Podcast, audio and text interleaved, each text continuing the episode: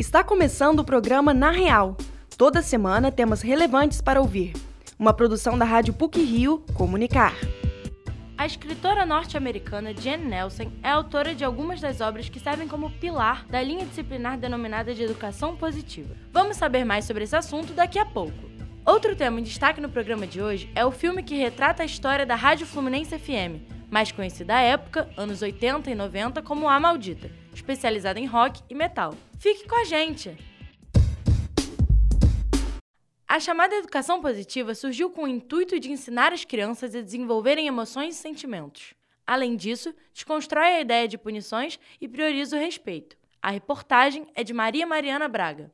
Como um dos principais objetivos ser uma forma de educar que respeite e ajude a criança a cultivar suas emoções e sentimentos, o conceito educação positiva começou a se desenvolver por volta de 1980.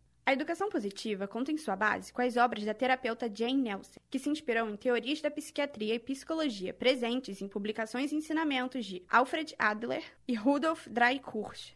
O primeiro livro sobre o tema foi publicado em 1981 por Jane Nelson. Em um artigo escrito pela terapeuta, ela explica que a necessidade de desenvolver uma forma de educação mais positiva veio de sua experiência dentro de casa. Mãe de sete filhos e avó de 22 netos, a americana relata que antes de seus dois filhos mais novos nascerem, era adepta de gritos, tapas e ameaças para que os adolescentes e crianças presentes em sua casa a obedecessem. Jane retrata que, em certo momento, percebeu que essa forma de educar não mostrava resultado. Na época, estudante universitária com especialização em desenvolvimento infantil, teve contato com a abordagem adleriana, que ajuda as crianças a desenvolverem autodisciplina, habilidades de resolução de problemas, cooperação e responsabilidade, além de pararem de se comportar mal. A educação positiva surgiu na mesma época da psicologia positiva, que busca trazer um enfoque maior no que funciona na vida do paciente, no lugar das disfuncionalidades. Esse ramo da educação busca ajudar a criança a entrar em contato com suas emoções, a partir do respeito, como explica a psicóloga do Soul CTC da PUC Rio e especialista em psicologia positiva,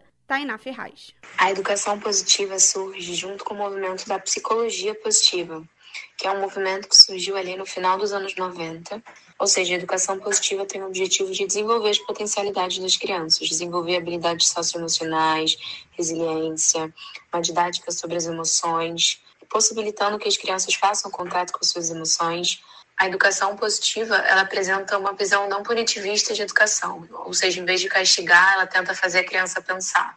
Entre seus principais pilares estão a boa comunicação, o amor, a empatia, a valorização da criança, a criação do senso de importância e pertencimento, mas sem deixar de lado a autoridade. No futuro, as habilidades desenvolvidas desde cedo, se tornam adultos mais felizes, colaborativos, responsáveis e com autoconhecimento que conseguem lidar mais facilmente com as frustrações. Junto à construção de uma educação positiva, vem a necessidade da desconstrução da punição. O castigo, a agressão física e verbal são trocados pelo diálogo. É preciso olhar o outro como indivíduo e enxergar seu potencial além de valorizar os acertos. Assim, ajuda a desenvolver uma visão mais positiva de mundo, como retrata a psicóloga Tainá Ferraz. Valorizar mais os acertos do que os erros de uma criança ajuda ela a desenvolver uma visão de mundo mais otimista e uma postura até mais afirmativa diante da vida. A educação positiva então faz com que a criança cresça com uma melhor autoestima e que cresça uma criança com mais segurança em si, com mais inteligência emocional a partir do momento que ela conhece as próprias emoções e sabe como colocá-las, como expressá-las no mundo. Educar de forma positiva não é sinônimo de fazer todas as vontades de uma criança ou adolescente, ou deixá-los fazer o que bem entenderem. Ensinar a respeitar limites faz parte dessa linha educacional. Maria Mariana Braga, para o Na Real. A Rádio Fluminense FM, também conhecida como A Maldita, foi importante para o cenário alternativo no Dial. Foi a responsável pelo lançamento de bandas como Paralamas do Sucesso, Kid Abelha, Engenheiros do Havaí, entre outras. Foi também a primeira rádio no Brasil a ter locução exclusivamente de vozes femininas. A reportagem é de José Esteves.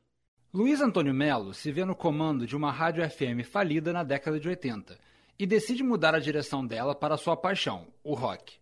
Esse é o tema do filme Aumenta que é Rock and Roll, que acompanha a história do radialista nos anos em que foi chefe da Maldita, nome popular da Rádio Fluminense FM na década de 80. Antes da mudança, a Rádio Niteroiense existia como uma continuação da jornalística Fluminense AM, com músicas contemporâneas para adultos, desde seu nascimento como rádio musical em 1972. Foi ideia dos jornalistas Luiz Antônio Melo e Samuel Weiner Filho fazer um programa direcionado para o público do rock, que crescia no início da década de 80. A ideia cresceu e transformou a Rádio Fluminense FM em um dos primeiros canais que transmitia apenas rock, com a ajuda dos radialistas Amaury Santos e Sérgio Vasconcelos, e ficou conhecido como A Maldita.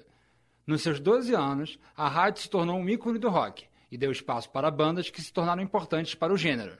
Muitos grupos de sucesso devem o começo de suas carreiras à Rádio Maldita, que transmitia, além de grandes nomes internacionais do gênero, bandas pequenas que queriam entrar no mercado. A Mauri Santos, um dos radialistas da Maldita, fala sobre o processo que revelou bandas como Paralama de Sucesso, Kid Abelha, Engenheiros da Havaí e Lobão. Nós tínhamos pouco material de rock and roll brasileiro. Então nós falávamos no ar, gente, você que tem a sua banda, grava, manda pra gente, a gente vai ouvir, se tiver qualidade nós vamos botar no ar. Sábado era o dia de eu ir para dentro do estúdio ouvir fitas. Eu levava um caminhão de fita para ouvir uma a uma, para ver o que, que prestava, o que, que não prestava, para poder botar no ar. Só que assim surgiu muita coisa. Além de ter sido importante para o rock, a Maldita mudou o cenário para a locução feminina. Selma Boaron foi a primeira locutora da rádio e relata sobre como o ambiente era limitado antes da sua transmissão. As locutoras antes da Maldita eram sempre vozes associadas à hora de dormir, ou eram vozes com uma pegada mais sexy. Normalmente as mulheres eram escaladas para trabalhar na madrugada, para tratar de assuntos mais leves. Havia algumas comunicadoras que não faziam essa linha, mas a grande maioria das emissoras, quando tinha uma voz feminina, era para essa função.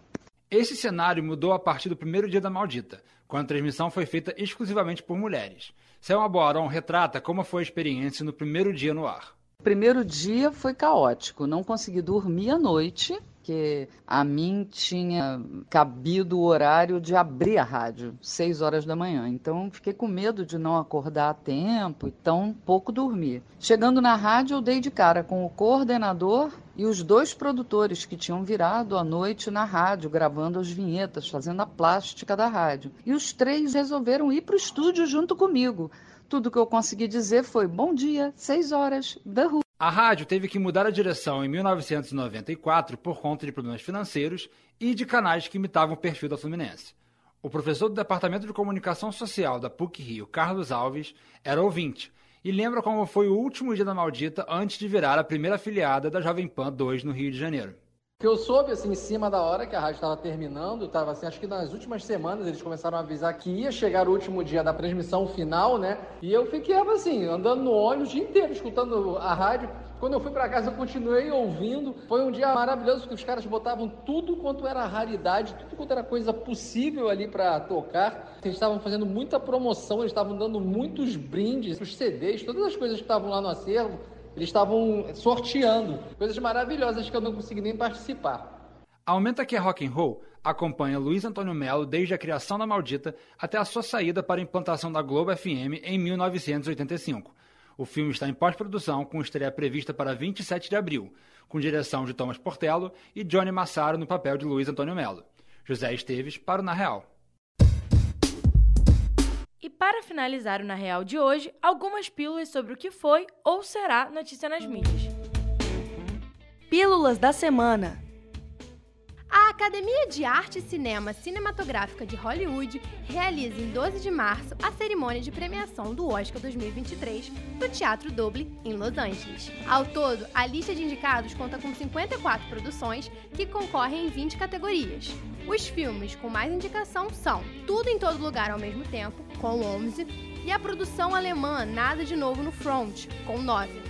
A edição desse ano da cerimônia de premiação do Oscar será apresentada pelo humorista Jimmy Kimmel.